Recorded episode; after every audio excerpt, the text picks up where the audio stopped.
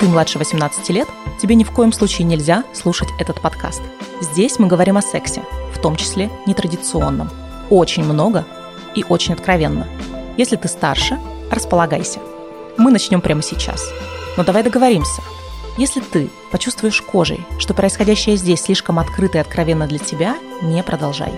Все, что сейчас произойдет между нами, будет только по взаимному согласию. Договорились? Меня зовут Марина. Это подкаст «Почувствуй кожей». Подкаст об уникальном сексуальном и чувственном опыте реальных людей. Сексуальные и гендерные идентичности, эротические вечеринки, полиамория, БДСМ, чувственные практики, а сексуальность и сексуальный опыт, от которого мурашки по телу. Вот лишь немногий список тем, которые мы обсуждаем здесь с моими гостями. Мои гости – это взрослые, успешные и реализованные люди, которые хотят лучше разобраться в себе и подружиться со своими внутренними демонами – я не являюсь сексологом или психологом. У меня нет никакого профессионального взгляда на те вопросы, которые мы здесь обсуждаем. Я такой же практик, как и мои гости. И это важно. Здесь у нас территория без осуждений, без ярлыков. И то, что нам интересно, это непосредственно чувственный опыт от первого лица. Как есть. Сегодняшний выпуск не совсем обычный. Говорить мы сегодня будем не совсем о сексуальном опыте, хотя местами, конечно, о нем. Наша сегодняшняя тема – это свидание с Тиндера. Я вообще, если честно, немножко завидую своим гостям, потому что я тоже очень хочу поделиться своим опытом. И я думаю, что я в процессе во время разных выпусков все-таки опытом потихонечку поделюсь. И начну сегодня. Так вышло, что за последний год с небольшим я сходила в Тиндере, ну, примерно на 50 свиданий. Я накопила массу историй, сделала массу выводов и уверена, что когда-то потом я буду вспоминать этот свой период свидания с Тиндера как что-то очень интересное, яркое и необычное. Я очень хотела записать этот выпуск. Я хотела найти героя, обязательно мужчину, чтобы получить взгляд с двух сторон, с мужской и с женской. Я хотела найти героя, у которого было бы примерно столько же свиданий, сколько у меня или больше. Но, похоже, я словила джекпот и нашла гостя, у которого свиданий сильно больше, чем у меня. Моего сегодняшнего гостя зовут Иван. Он сидит прямо сейчас передо мной в студии. Это красивый молодой мужчина, хорошо одетый. Я вообще с удовольствием разглядываю его образ, все-таки внутреннего стилиста не отнять. И мы сегодня с Иваном поговорим о нашем опыте свиданий из Тиндера и, может быть, даже выйдем на какие-то рекомендации. Привет. Привет, Марина. Иван, у нас сегодня будет с тобой уже по традиции стоп-слово. Пусть это будет апельсин. И если я что-то спрошу, что покажется тебе неуместным, и ты не захочешь отвечать, просто скажи апельсин. Начать я хочу сегодня с себя. Я вообще до 21 года ничего не знала ни о сайтах знакомств, ни о форумах, ни о каких приложениях, но у меня просто не было такой необходимости. Я всегда была так или иначе в отношениях. И вот я узнала про Тиндер, как-то в разговоре с подружкой я узнала, что она пошла, она там начала с кем-то знакомиться, у нее было очень много каких-то интересных свиданий, и она нашла там хороших знакомых. Я подумала, вообще все в Тиндере. Многие о нем говорят, многие мои знакомые сидят там, многие с кем-то знакомятся. У меня есть друзья, которые нашли пару в Тиндере. А я-то чем хуже? Почему я не там? И вот однажды я, как сейчас помню, я вернулась из Питера, и прям ночью, в час или в два ночи, я создала свой аккаунт в Тиндере. Я создала аккаунт, и первые пару недель я вообще не могла с ним подружиться, я не понимала, как это работает, кому я ставлю лайки, как вообще выбирать, и почему, главное, я не вижу тех лайков, которые мне ставят. Я еле-еле въехала в то, как это все работает. Когда въехала, я увидела буквально среди первых мужчин в подборке одного из своих бывших. Причем того самого, которого я бы меньше всего хотела видеть в Тиндере. Я тогда вот взяла свой телефон и швырнула его в диван. Нет, я больше сюда никогда не зайду. В моей первой анкете на Тиндере была фотография без лица. Я немножко параноила, что меня узнают. Бывшие, да, какие-то мои знакомые, какие-то клиенты. Вот за клиентов я, пожалуй, больше всего параноила. Мне казалось, что если я сижу на сайте знакомств, то это как будто бы говорит о моей какой-то неудаче, что ли, в личной жизни. С другой стороны, я понимала, что ну, это какой-то бред, какая-то просто странная установка. Спустя месяц, наверное, я расслабилась. И всего за этот год с небольшим у меня было около 50 свиданий. У меня было два романа, которые закончились. Был один сорвавшийся роман, такой неудачный, о котором я тоже попозже сегодня расскажу. Сейчас я тоже в отношениях своего сегодняшнего партнера я тоже нашла в Тиндере. И когда я слышу о том, что в Тиндере сидят одни извращенцы, или в Тиндере нет нормальных мужчин, в Тиндере только неуверенные в себе люди, я смотрю на человека только так и пожимаю плечами. Нет. В Тиндере очень-очень много классных мужчин.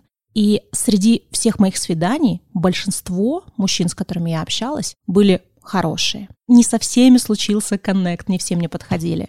Но в основном это были действительно классные люди. С кем-то я общаюсь, с кем-то мы стали приятелями, с кем-то мы даже стали партнерами. Да, это себе для работы нашла очень интересное знакомство. То есть Тиндер — это классно. По крайней мере, я очень и очень хорошо проводила время на этих своих 50 свиданиях.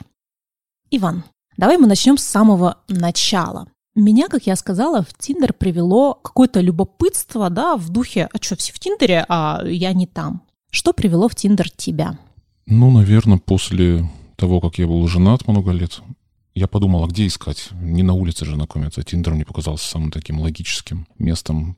А у меня не было еще какого-то понимания, что я там найду, кого я там буду искать. Как я часто говорил, не причина определяет свидание, а свидание определяет причину, ради чего ты будешь с человеком находиться. То есть ты на самом свидании уже понимаешь, что ты с этим человеком будешь. Возможно, вы с ним классно проведете только одну ночь, а возможно, это будут какие-то интересные отношения в несколько месяцев. И даже, возможно, вы женитесь когда-то. В общем, у меня не было конкретной причины, конкретного понимания, что я там точно найду. То есть ты, по сути, был готов ко всему, открыт ко всему? Да.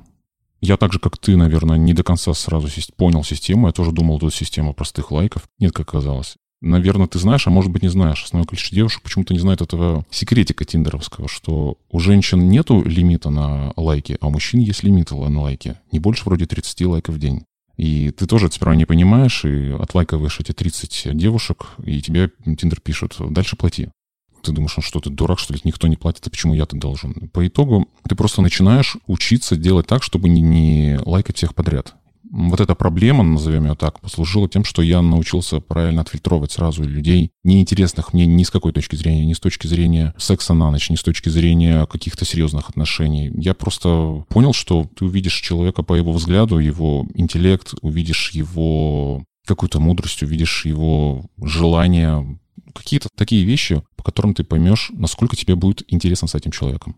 Давай тогда сразу поговорим о твоей фильтрации. Вот ты смотришь девушек одну за другой, одну за другой, и как ты понимаешь, вот этой я поставлю лайк, а этой поставлю дизлайк. Сейчас, наверное, это уже все настолько интуитивно, что это бывает вообще доли секунды. Ты даже не всматриваешься. Это вот видно как интуиция, как опыт, может быть, когда ты просматриваешь этих анкет уже несколько тысяч, наверное, за просмотрел за эти несколько лет. Эта система фильтрации сама собой выработалась. Ну, как минимум, первая фотография должна быть притягательной, красивой. Человек не должен там кривляться, он просто должен показать, вот он я такой.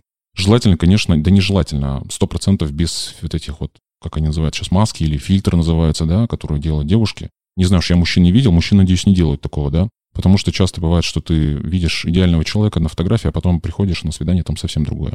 Я даже это научился отражать. Теперь человек, неважно какой, если у него стоит вот эта маска или фильтр, я даже все сразу в минус. То есть человек настолько в себе не уверен, что не готов свое реальное лицо показать. Потом для меня очень показательно описание. В описании часто вообще сразу же становится понятным интеллект человека. Вот его фразы. И это скопированные откуда-то фразы, или это его собственные мысли, или насколько они абсурдные, и насколько они тупые бывают, насколько они глупые, насколько они умные бывают. Вот эти два очень важных момента описания, присутствие описания, какое описание, и лицо первое. Бывает даже не смотришь следующие фотографии, тебе хватает понять, что это вообще не твой, и все, и влево. А есть что-то в описании у девушек, за что ты точно поставишь дизлайк? В описании не знаю, но, наверное, как минимум дизлайки ставлю, наверное, за какие-то, ну, кривляния, когда человек настолько, наверное, в себе не уверен, что пытается с точки зрения какой-то оригинальности, глупой, возможно, оригинальности, глупой такой подачи себя, он пытается отличиться, возможно, от всех остальных. Вот, наверное, сразу дизлайк. Не могу сейчас припомнить. А, ну, наверное, когда человек пишет, что вот, точно, ты хорошо что это сказал, точно. Некоторые девушки начинают писать прямо требования своих мужчинам. Мне нужен такой, высокий, красивый, с деньгами. И знаешь, когда у тебя все это есть, но когда тебе уже это предъявляют, не зная даже еще тебя, говорится, а кто ты такая? Ты еще заслужила, чтобы я такой, весь такой хороший, да, был с собой. Если у тебя уже такие претензии еще даже до наших отношений, то зачем вообще ты мне нужна потом?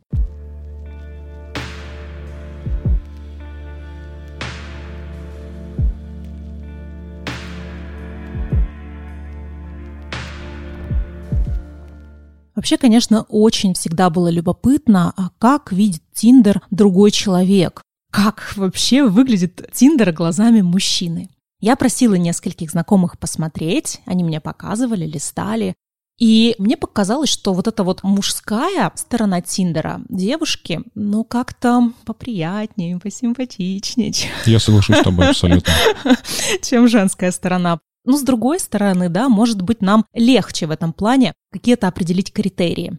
Потому что, например, я немножечко помешана на внешности, на красоте. Ну, это, я думаю, что моя профессиональная деформация, все-таки 14 лет работы в стилистике даром не прошли, и мне, да, мне очень важно, чтобы мужчина был привлекателен внешне, чтобы он был достаточно красив, я лайкаю мужчин достаточно стройного телосложения, потому что я сама достаточно миниатюрная, я очень люблю, когда мужчины за собой следят, когда они красиво одеваются, поэтому да, я падка на хорошие фотографии. И в этом плане ты уже можешь отсеять такую добрую половину людей чисто по внешним критериям. При этом я понимаю, да, сравнивая с подборками моих подруг, я понимаю, что вот такой подход к внешности, он далеко не для всех присущ. Есть девушки, которые наоборот не хотят лайкать симпатичных и хорошо одетых мужчин, потому что, ну, как бы, нет, мужик же должен быть там чуть покрасивее обезьяны, да, они вот это вот все. И то есть те а, люди, которые нравятся мне, они не понравились бы другим. И это очень классно. Каждый человек может найти свою пару.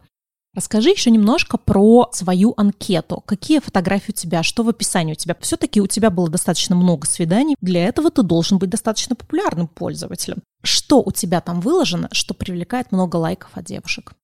Ну, выложена как минимум, наверное, фотография, вот как ты сказала, которая показывает твое телосложение. Почему-то некоторым девушкам не нравится, когда они так и пишут, только не надо фотографии с голым торсом. Но ведь голым торсом сразу показывает, как бы, что у человека там, да, есть ли у него пивной животик или нету, да. Поэтому, раз у меня его нету, я должен показать, что у меня его нету. Показываю несколько фотографий, которые обозначают, чем я примерно интересуюсь в этой жизни, да, какие-то мои интересы, хобби. Ну и просто там пару фотографий каких-то путешествий. Понятно, что тут не должно быть какой-то биографии, но должна быть картинка, чтобы человек, увидев тебя потом в реальности, у него не было диссонанса, что на фотографии было одно, а в реальности совсем другое. В описании, опять же, свои какие-то увлечения, хобби, кто ты вообще, как ты себя позиционируешь, да, чтобы человек примерно понимал, кто ты и с чем тебя едят вообще. А у тебя какие-то требования к девушкам написаны? Я ищу такую-то, такую-то. Мне нравятся такие-то, такие-то. Нет, вообще не написано этого абсолютно. Мне, честно говоря, не то чтобы все равно, но я это пойму в процессе, опять же, лайка-дизлайка и в процессе общения уже. Про описание хочу добавить. Мне тоже не очень нравится, когда мужчина пишет «ты такая-то, такая-то», «ты, например, значит, обязательно худая, обязательно там без детей» и вообще вот, вот все такое. Кажется, ну как бы я тебе пока еще ничего не должна. Вот есть девушки, которые также пишут «ты должен это, и ты должен то», да. Да, меня еще сильно отпугивает, когда у мужчины написано «ищу семью, хочу детей». Я прямо сразу таких смахивала в нет. Ты же еще не знаешь человека, ты не знаешь, кто тебе встретится, да, а ты уже хочешь семью и детей. Как будто бы у тебя есть какая-то черная дыра в этой жизни, ты ее хочешь заполнить. Ну, увы, прости, но я не буду той, кто заполнит какую-то вот дыру. Э, действительно, знакомство определит цель. У моего сегодняшнего партнера в анкете было написано «Люблю высоких и стройных женщин». Ну и дальше описание. Но первая самая фраза у него была «Люблю высоких и стройных женщин». К слову, мой рост метр шестьдесят пять, я совсем не высокая. Я поставила лайк, думаю, вот же какая сучка-то, что значит «люблю высоких и стройных»? А поставлю ему лайк, посмотрим. Совпало, переписываемся. Мне понравился человек по общению. Я такая, что я невысокая. Он такой, я вижу. То есть для меня это было как такой издевочкой определенной, но ведь итоге все получилось. Но чаще всего такие я тоже промахиваю профили. Я вот э, не договорил про фильтрацию. Фильтрация же, это же вот первоначальная такая простая, примитивная, когда ты вправо-влево. Он отсеивает примерно процентов, может быть, 80, там, но это остается 20, и условно, если из низких тысяч 20, это все равно там тысяча будет. А я встречаюсь ну, ну, например, там, пусть несколько сотен, да, за эти несколько лет. И когда я начинаю общаться с ней, переходя в мессенджер, я, например, сразу понимаю по общению, что дружит ли человек с головой, там, я не знаю, читает ли он книги, как часто он читает книги, что он примерно читает, чем он интересуется примерно. Элементарно даже по ошибкам там ты понимаешь, что за человек вообще перед тобой. Если, понятно, он все это уже прошел, твой фильтр, то все, уже можно уже переходить, возможно, на попытку договориться на встречу. Ты сказал, вот оговорился буквально, несколько сотен свиданий. За несколько лет несколько сотен. Ну, бывало такое, что в день даже по 2-3 свидания было. Да, не каждый день, но когда лето, когда хорошая погода, почему бы нет. Ты, конечно, стараешься не назначать все эти свидания в ресторанах, потому что, ну, просто разориться можно, да, ну, с кем-то все равно приходится, все равно в кафе, там, кофе попить. Нет у меня такого, что вот я только на улице в минус 30, да. Я знаю, что девушкам такое не нравится. Конечно, я так не буду мучить ни девушку, ни тем более себя. Зачем? Несколько сотен свиданий. Свидания, понятно, они не все заканчивались чем-то, вообще чем-то заканчивались, да. У меня было несколько буквально отношений за эти несколько лет, которые по месяцу, по два длились. Большая часть, конечно же, закончилась все равно чем-то интересным, ну, например, сексом. Несколько сотен свиданий. Сколько у тебя было сексуальных партнерш за это время? Считал ли ты? Я, знаешь, порядок? после первой сотни уже ты просто перестаешь считать. Я вообще, когда кому-то говорю, когда у меня кто-то спрашивает, я всегда считаю, что это какое-то хвастовство. А в какой-то момент я понял, что тут не то, что нечем хвастаться. Тут, честно говоря, такому человеку, как я, иногда можно только посочувствовать. Это же ты всегда очень много реальной энергии тратишь. Энергии тратишь на то, чтобы человека немножко узнать, выслушать. Чаще девушка говорит, чем ты. Ты должен понимать, о чем беседа, должен вставлять какие-то свои реплики, должен реально быть. И это все бывает раз в день, раз в день, раз в день. Но ты тратишь энергию реально. И получается, что вроде бы он должен принести энергию, этот секс, а он в итоге собирает.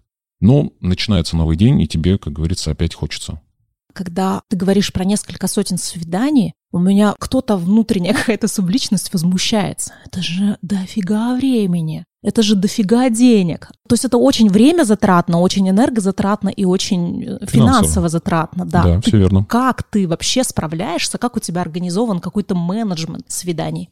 Вот говорю, летом удобно, что ты прям пересекаешься где-то вообще бывает на улице.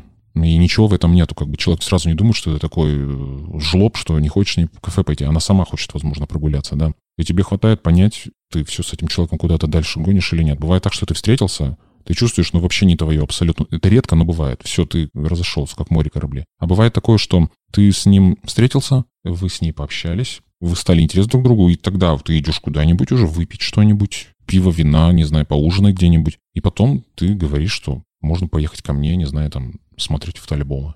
Примитивно говоря, конечно же. Сериальчик можно еще. Можно сериальчик посмотреть, да, да, да, да. Кому что нравится. Девушка, я думаю, прекрасно понимает, что если я зову ее домой, то это подразумевает секс. Ты на свиданиях платишь? Да, конечно, всегда. Ну, наверное, может быть, в трех, в пяти процентах случаев бывало такое, что девушка просто не брала и все говорит, нет, я сама заплачу за кофе. Ну, это кофе было даже. А ты не считал, сколько ты денег считал. именно...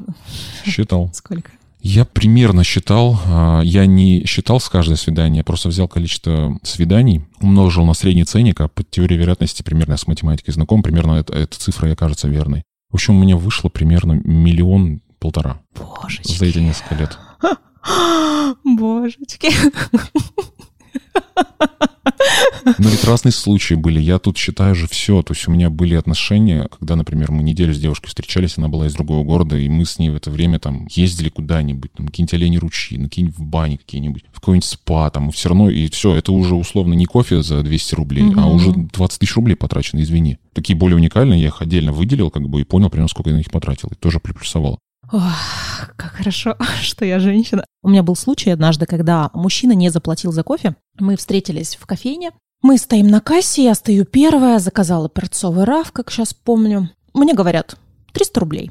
Я такая, смотрю на кассира, на молодого человека, на кассира, на молодого человека. Он такой ни сном, ни духом рассматривает помещение, он слышит про 300 рублей, все рассматривает. Ну, я достаю карту, смотрю на него, достаю карту, смотрю на него. Прикладываю карту, смотрю на него. Мужчина никак не реагирует. Не знаю почему, но почему-то для меня это принципиальный момент. Я не наглею никогда, я не тащу мужчину в какой-то дорогой ресторан и не заказываю там самые дорогие блюда, да, по принципу Сибаса поскорей, да.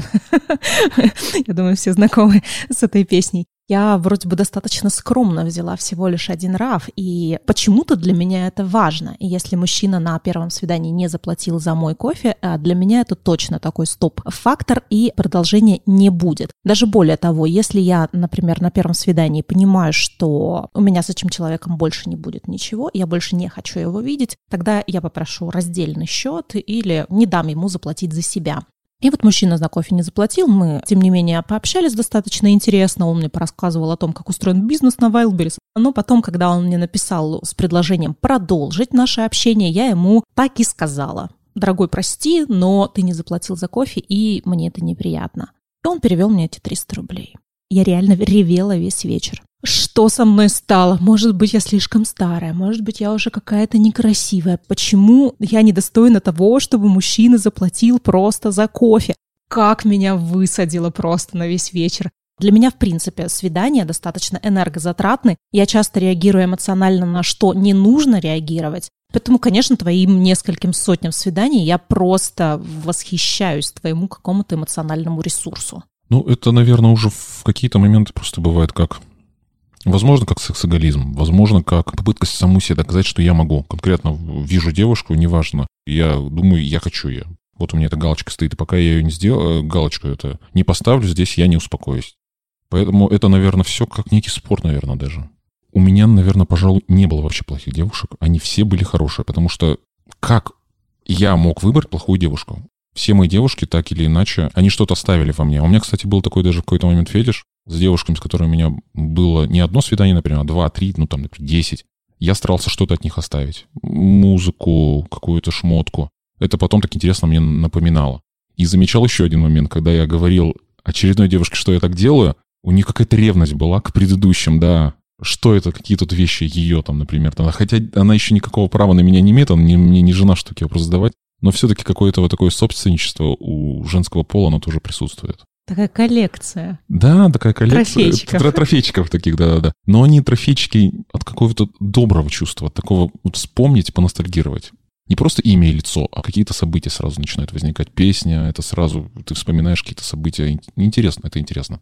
Были ли у тебя прям какие-то отдельные маленькие цели или маленькие желания? Это ж можно даже такой список желаний составить. Например, хочу попробовать секс, ну, например, с темнокожей девушкой. Ты да, фетиши или, имеешь ну, да, какие-то, знаешь, просто не то, что под постоянный какой-то фетиш, а маленькое желание, которое точно хочется удовлетворить. Да. Я не знаю, там хочется секс с иностранкой, Мгм. хочется секс с какой-нибудь очень спортивной, подкачанной девушкой, ну и так далее. Да, конечно, я их и называю на самом деле фетиши, потому что для меня это фетиш часто бывает на один раз, и все, мне больше ни- ничего не хочется. Да, у меня было и с э, негритянкой. Кстати, с негритянкой был такой случай интересный. Я ее встретил, она учится в медицинском университете. Это было лето, мы с ней гуляем, и вот у меня, знаешь, такое ощущение, как будто мне весь город завидует. Я не сказал бы, чтобы она красавица, она такая средняя. Не уродина и не красавица. Средняя такая девушка, симпотная, ну, мы мужики такой называем. Я с ней иду, и вот реально каждый первый мужик сразу об- оборачивается, смотрит на это. И он-то понимает, куда я с ней иду, если я с ней за ручку, и с ней лето. Вот. И у меня такое чувство гордости, блин, у меня так корона выросла в этот момент, что я с негритянкой думаю, а вот на самом-то деле это такой же примитив. Ну, ну, негритянка, и что такого? Конечно, было и с негритянками, и с азиатками, чего только не было. И даже как-то была бодибилдерша. И были в возрасте, такие милфы называют, да, которые ухоженные очень, но в возрасте. То есть ты понимаешь, что ей условно там не 45, даже 50, там, да, например. И было с очень молоденькими. Кстати, с молоденькими всегда тут правило. Бывало такое пару раз, что я подозреваю, что им может меньше 18 быть, я прямо требовал паспорт. Ну, это такие соображения Да, безопасности. соображение безопасности чистой воды, конечно, да. А вот было такое, что на свидании, да, ты рассчитываешь на секс, и вроде бы, знаешь, все идет к сексу, она приехала к тебе домой, и вот вроде бы сейчас все должно получиться, но хоп, что-то и не срастается. Бывало такое, но это бывает редко. Просто как оказывается, наверное, опять же, через вот этот опыт общения с сотнями девушек, ты понимаешь, что у каждой, наверное, свои какие-то тараканы в голове, и для кого-то, например, помастурбировать тебе — это не равно секс, это не равно дать, отдаться. Хотя для меня секс — это все. Секс — это поцелуй, это уже секс. Вы можете вот виртуально сексом заняться, просто общаясь, как бы там, да. Да, бывали такие случаи, ну, наверное, их несколько, может быть, то есть не больше 5% наберется, когда человек приезжал, и реально, когда он думал, что я шучу про условную послушать пластинку, он думал, реально, мы будем слушать пластинку. Ну, я понимал, что, ну, все тогда как бы вызывал такси. И, кстати, вот по поводу тоже хотел сказать, э, денег и все остальное, для меня стандартно это вызвать такси после. Никогда такого не было, что я такой выставил, ну, все, давай пока. Ну, это просто элементарная какая-то учтивость, уважение просто все к, к человеку, с которым только что был. Ну, это какая-то все-таки такая культурная особенность нашей страны. У нас действительно многие девушки ожидают, что мужчина будет платить. Для мужчины это совершенно естественно Мгм. платить на свидании. Более того, мне очень нравилось, когда мужчина за мной заезжает, хотя у меня есть машина, когда мы выходим, он открывает, опять же, дверь, подает руку, дверь открывает, платит. Если он вызывает мне такси, то он вызывает мне такси. Ну, то есть вот какие-то такие проявления, они для меня абсолютно нормальны. И я не скажу, что я прям как-то их требовала, но я как-то на это намекала. Но мне попадались мужчины, которые никогда так себя с женщинами не вели, а со мной они так себя вели. И они даже это отмечали, что это очень интересный опыт. Мне кажется, это в том числе какой-то интересный опыт для мужчины почувствовать себя таким джентльменом, mm-hmm, что-то да. такое интересное, какую-то эмоцию испытать. Ну, никто на такие проявления ухода за девушкой не жаловался.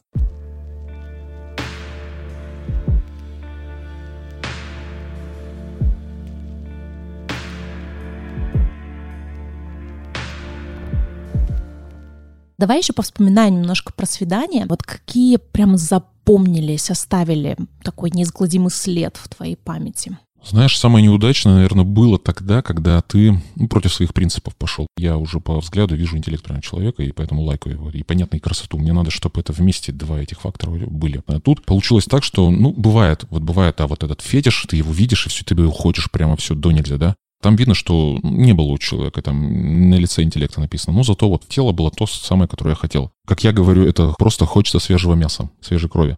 И тут, наверное, девушка, мы с ней договорились, идем в ресторан. Я выбираю ресторан, но выбрал что-то такое среднее, не сильно дешевое, не сильно дорогое. А она примерно заказала, как ты говоришь, Сибасом. То есть я понимаю, куда это все клонится, что это клонится. Думаю, ну, тысячам, наверное, думаю, к десяти сейчас на двоих выйдет алкоголь еще. И я начинаю не то что догадываться, начинаю понимать, что тут одним свиданием не обойдется, я не затащу сегодня в постели. Это мне, получается, второе еще, э, еще, значит, 20-30, и у меня уже подсчет начинается такой, как бы, а вообще стоит ли оно того? Я сразу проверяю, потому что по некоторым моментам, случится ли у меня сегодня секс, там, элементарно. Какие-то такие у меня секретики есть, и я вижу, что нет, сегодня не случится. Мой опыт как-то подсказывает, что и на втором не случится.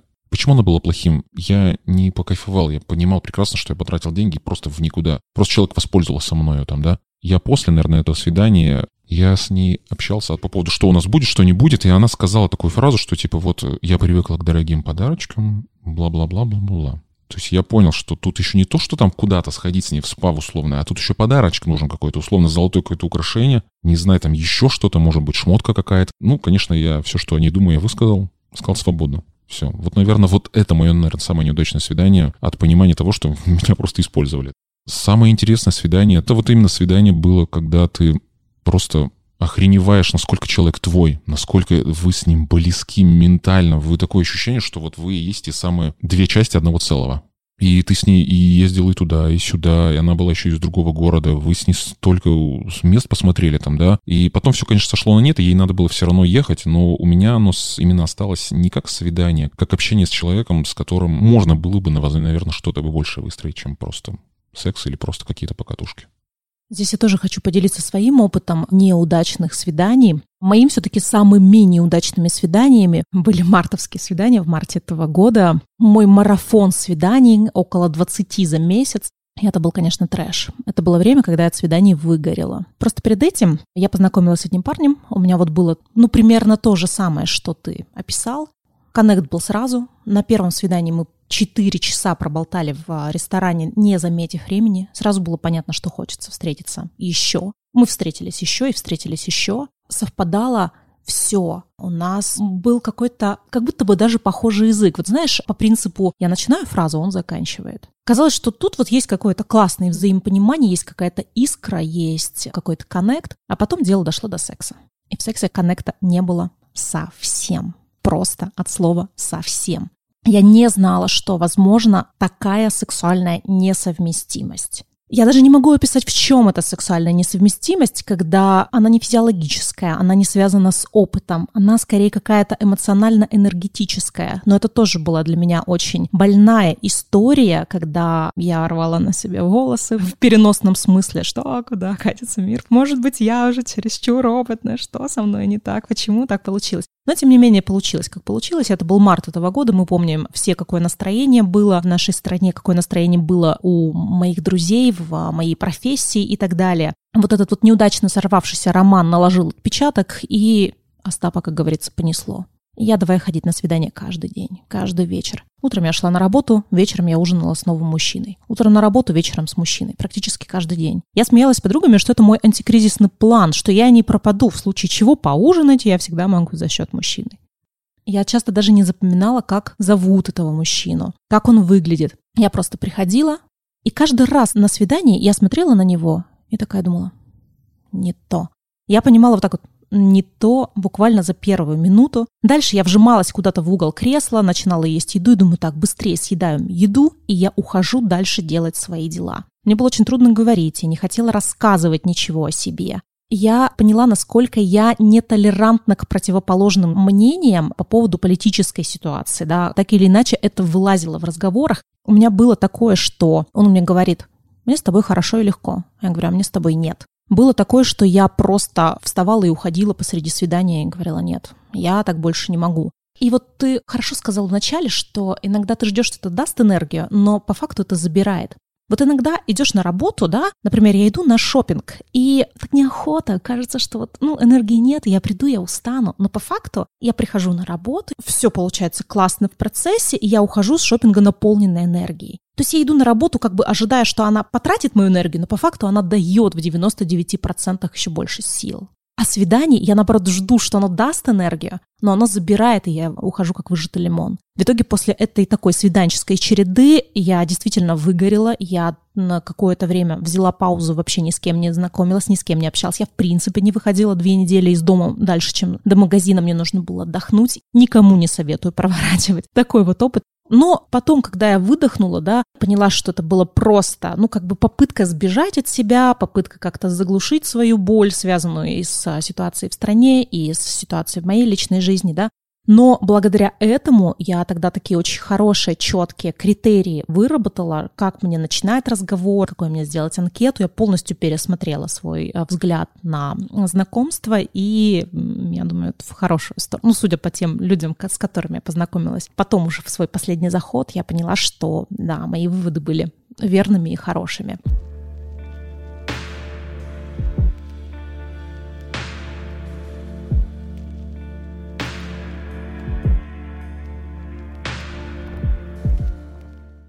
Ты как-то обмолвился, что есть у тебя какие-то маленькие секретики по поводу того, будет секс или не будет. Можешь как-то подробнее об этом рассказать? Как ты вообще понимаешь, что будет продолжение?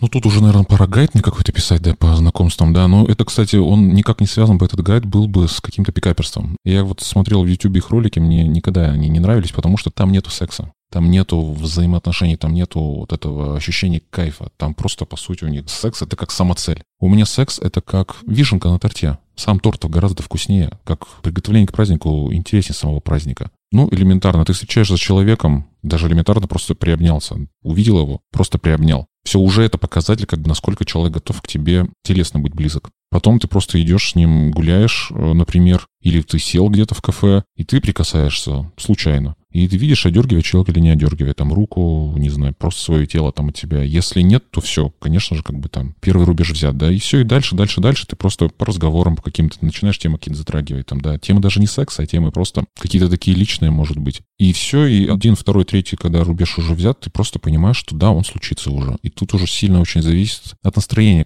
этой девушки конкретно сегодня, что у нее, возможно, и нет правила там, что не на первом свидании должен быть или не должен быть секс. Просто у нее настроения нету, или она, так скажем, не готовилась сегодня к этому. Ну, ты же знаешь, как вы девочки, вы же, если знаете, что секс будет, вы должны к этому быть готовыми. Там, да. Комплект должен быть, вы должны быть побриты, все дела, да, эти. Если она, это, конечно, этого ничего не сделала, она максимально будет, она уже вроде готова, но понимает, нет, это должно на втором свидании произойти. Ты, как бы, конечно же, не будешь там совсем уж настаивать. Нет, вот сегодня и все. Нет, конечно, до второго свидания в итоге вы доживаете. Внезапно вспомнилась песня с сектора газа про грязные, рваные, старые, вонючие носки. Да-да, помню, конечно. Давай мы с тобой от темы свидания пойдем немножечко поглубже. Ты сходил на несколько сотен свиданий. Почему ты не встретил ту одну и единственную? Я встречал, повторюсь, несколько, наверное, тех самых единственных, которых я думал единственные. У меня с ними что-то начиналось, превращалось это в какие-то условно серьезные отношения. Даже с одной мы съехались, пожили какое-то время, с кое с кем я даже познакомился с детьми, с у кого-то даже с родителями. В какой-то момент просто начиналось так, что ну просто ты как будто настолько узнавал человека, или вот это вот э, любовь проходила, что ли. Я не могу описать точно свои чувства, но могу сказать точно, что в какой-то момент мне просто не хотелось больше этого человека, поэтому все заканчивалось.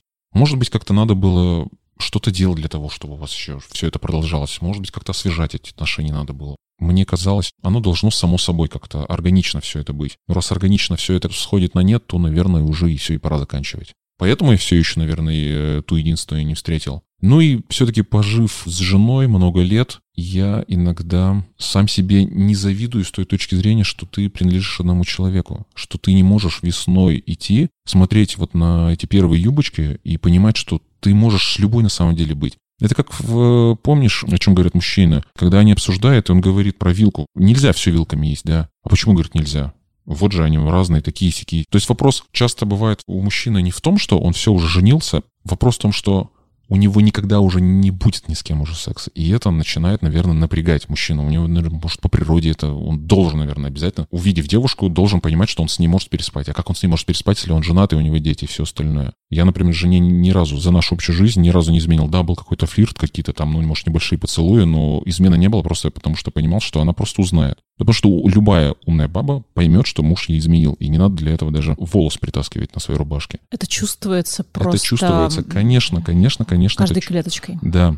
Поэтому, наверное, вот это ощущение свободы, ощущение понимания, что ты можешь быть с любой. Ты даже не обязательно с ними будешь со всеми, да, кого ты видишь на условной улице, условной весной. Но вот это ощущение, что ты можешь с ним быть, оно прекрасно. У меня в голове пока не укладывается, что я опять могу жениться и опять вот принадлежать одному человеку. Я понимаю, про что ты. Я когда была в браке на втором, брак был достаточно неудачным, и уже под конец я помню такие мысли, которые накатывали на меня посреди ночи, когда я вскакивала с кровати посреди ночи и такая думала, господи, хоть бы не последний, хоть бы он, этот человек, был не последним в моей жизни. Я тебя понимаю, да.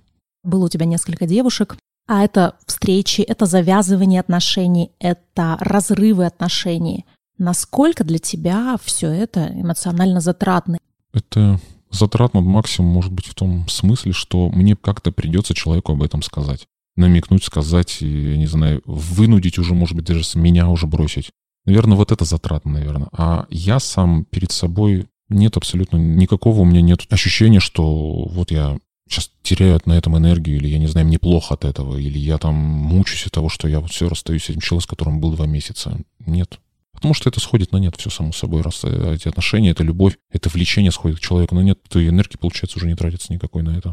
Я тебе прям ты завидуешь мне? Да, я тебе искренне завидую, потому что мне отношения даются достаточно дорого в эмоциональном плане. Я употребляю именно это слово, потому что дорого в эмоциональном значит дорого и в каких-то других еще отношениях. Когда отношения начинаются и завязываются, то здесь какая-то пушка-бомба эмоциональная, какие-то гормоны начинают играть. Обязательно от этого страдает работа, обязательно от этого еще какие-то другие сферы страдают. Ну вот у меня Потом, когда все устаканивается, все, все ровно, и при финалочке, да, в завершении отношений у меня то же самое. У меня опять эмоциональный откат, у меня снова забираются силы, забирается время, и я не могу жить нормальной жизнью. Меня это, честно говоря, прям очень-очень сильно подбешивает. Поэтому я для себя вот этой вот весной прям взяла за цель найти партнера, имеющего потенциал для долгих отношений. Для долгих отношений это не значит, что а, я хочу замуж и хочу детей. Может быть, когда-нибудь, после второго неудачного развода я захочу замуж, но может быть, когда-нибудь. На данный момент мне хочется легких отношений, мне хочется отношений, в которых просто хорошо, но таких, в которых я бы не задержалась на пару месяцев, а задержалась бы на подольше. Ты вообще вот анализировал все это, может быть, обсуждал с психологом или нет? Тебя вот не парит то, что у тебя разные партнерши, то, что у тебя так много отношений. Зачем это тебе? Не знаю, может быть... Парило. Парило. Я даже ходил к нескольким психологам. Мы работали, что-то делали даже, какие-то я там делал задания, как бы какие-то мысли там прописывал, не прописывал. По итогу все все равно возвращалось опять в ту самую колею. И я как бы просто забросил это дело. Мне просто в какой-то момент стало жалко этих денег, которые я трачу на минуточку, сейчас, например, средний психолог стоит 3000 рублей, да, 10 сеансов это стандартно, на свои 30 тысяч рублей, да. И когда курс прошел, и когда ты опять вернулся в, в эту свою старую жизнь, ты думаешь, ну, зачем ты потратил? Назовем, если их отрицательные эти качества, да, некий мой сексоголизм, то я стараюсь с ними работать. Это как быть таким между ангелом и бесом, что ли. Стараться не то, что запариваться на них, а стараться, может быть, даже обратить их в положительную сторону. Но раз я так хорошо знакомлюсь с девушками и хорошо их понимаю, значит, им интересно в этот момент со мной бывает. Как-то вот стараюсь так смотреть на это все. То есть принимать себя и в себе ангела, и бесом.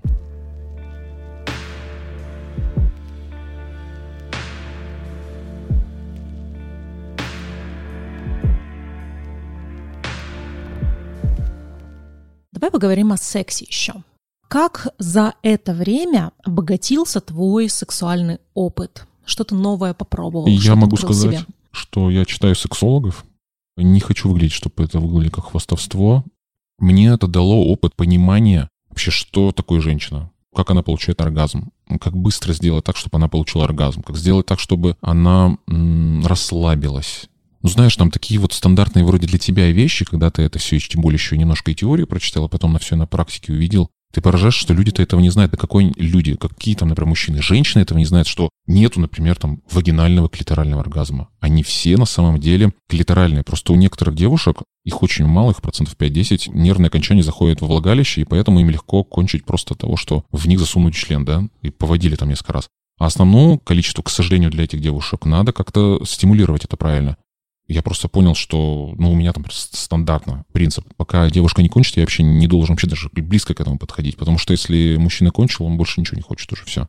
И поэтому я сделаю так максимально, чтобы она расслабилась, кончила. И когда я уже уверен, что все, она покайфовала даже несколько раз, и как я всегда прикалываюсь, у нас бывает счет 21. Например, 20 у нее оргазмов, один у меня. И это абсолютно нормально. Такие вот секретики, они, ну, они выходят просто из практики. Просто практика, практика, практика, практика, и ты начинаешь понимать. Поразительно, насколько вот женские оргазмы, они разные. Это просто можно по ним книгу писать. Вроде одна девушка, примерно одно строение тела, влагалище, клитор, все стандартно, все. Но оргазм настолько разный. Кто-то смеется, кто-то ревет. У меня был случай, когда девушка в обморок падала просто. Ничего себе. Да, да, да. В общем, чего только не было. И я смотрел на все, и уже по прошествии времени теперь понимаю, что реально можно написать книгу о женских оргазмах, какие они разные бывают, оказывается, там, да. А вот был какой-то необычный, прям интересный опыт, когда оказывалась девушка, да, любитель каких-нибудь нестандартных сексуальных практик, она предлагала тебе это сделать? Это я предлагаю. Я предлагаю часто ролевухи, например, там медсестра, секретарша, проститутка нет, наверное. То есть такие ролевухи, где она какую-то свою женственность покажет, да, чтобы это было, я не знаю, юбка, каблуки, чтобы она почувствовала себя женщиной, и, и это реально классно, это тоже очень сильно возбуждает. Разное бывало, слушай, наверное, зайти там несколько сотен. Бывало так, что мы не читали стихи, когда во время секса самого там, да,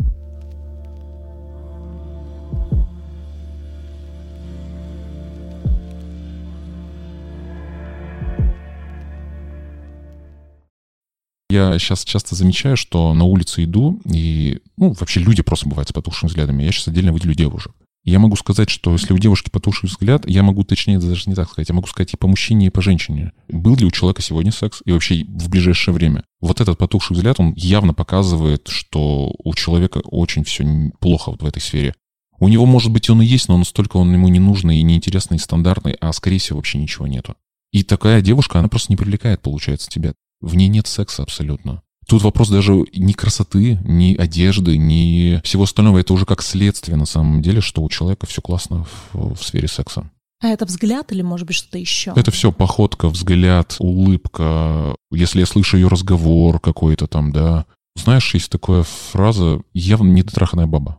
Наверное, он очень много показывает, что у этой девушки, у этой женщины реально плохо с сексом, ее не дотрахивают, и поэтому она это все выдает выдает именно в виде в каком-то, в негативе в каком-то, который от нее идет, или еще в чем-то. Я где-то слышала чей-то реальный лайфхак. Девушка перед тем, как пойти на свидание с мужчиной, занимается мастурбацией угу. с помощью секс-игрушек. И мне кажется, это правда прикольная идея. Благодаря одному, двум, трем оргазмам уже начинают глаза блестеть. Ты, в принципе, переходишь на какую-то сексуальную волну, это раз. А во-вторых, у тебя, возможно, если есть какое-то секс-напряжение, оно снимается. Поэтому ты на мужчину, ну, грубо говоря, не набросишься Хороший лайфхак, при, да, при первом знакомстве. Угу. Угу. У мужиков есть другой лайфхак. Подрочить несколько раз перед э, сексом, да? Потому что, ну, как бы на тебя на дольше потом хватит, да. Я такое не делаю сейчас, потому что кайф пропадает в голове. Должно хотеться человека. Даже когда ты с ним общаешься по телефону, по мессенджеру, ты его видишь, ты все время должен хотеть его. Тогда тебе это будет все цеплять. Тебе это будет все в кайф, вот эта вся игра. Мы же все игроки. И когда мы с ней встречаемся на свидании, мы оба прекрасно понимаем, чем закончится это. Просто не до конца понимаем, пока в какой период это закончится, и все. Она пытается оттянуть, а я пытаюсь ускорить. Все на самом деле.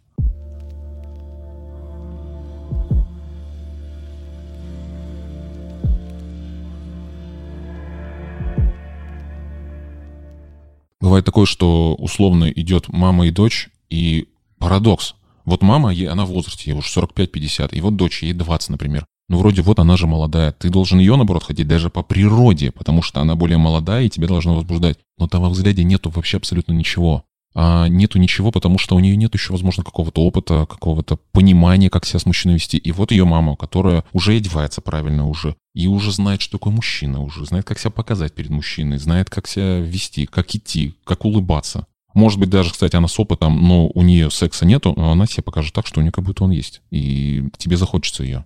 Ну, то есть тут получается как бы замутный круг. Чем меньше секса у человека, тем его будет меньше в реальности, пока он не разорвет этот круг. И чем больше у него, у него будет нормально все с ним.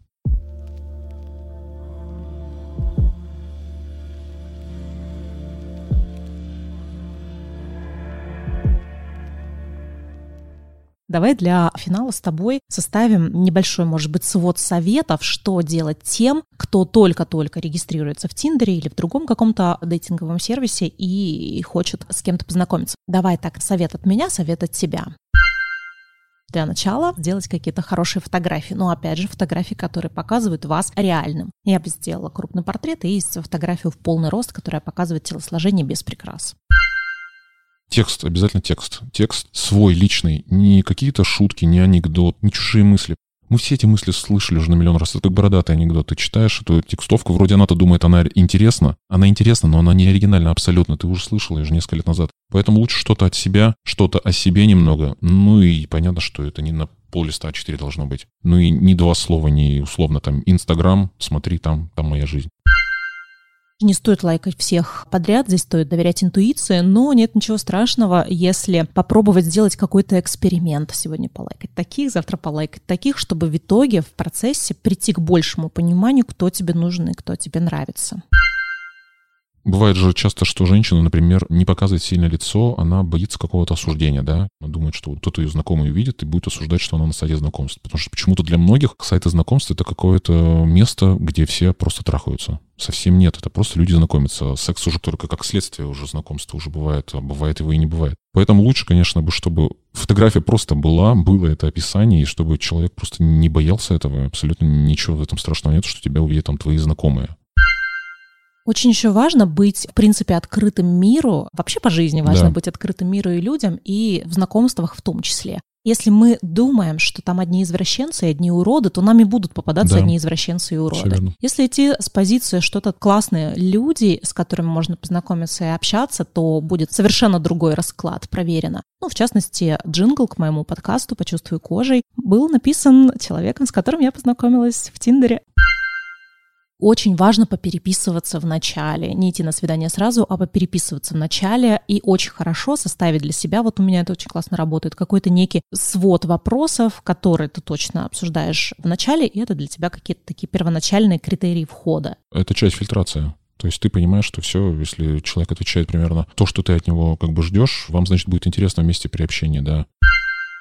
И никаких требований нежелательно вообще не писать, что он должен быть таким или что она должна быть такой, секой пятый, десятый. Ну и, наверное, последний такой момент. Странно он, наверное, прозвучит от а, девушки, но тем не менее. Неплохо быть готовой к сексу на первом свидании. Жизнь всего лишь одна, жизнь коротка, и если сегодня может случиться классный секс, то... Почему бы и нет? Let it be. Традиционный последний вопрос. Почему ты согласился поговорить об этом со мной? Возможно, мой опыт пригодится как-то каким-то образом кому-то, неважно, мужчинам или женщинам. Пусть даже одно слово им пригодится для того, чтобы правильно познакомиться. Почему бы нет?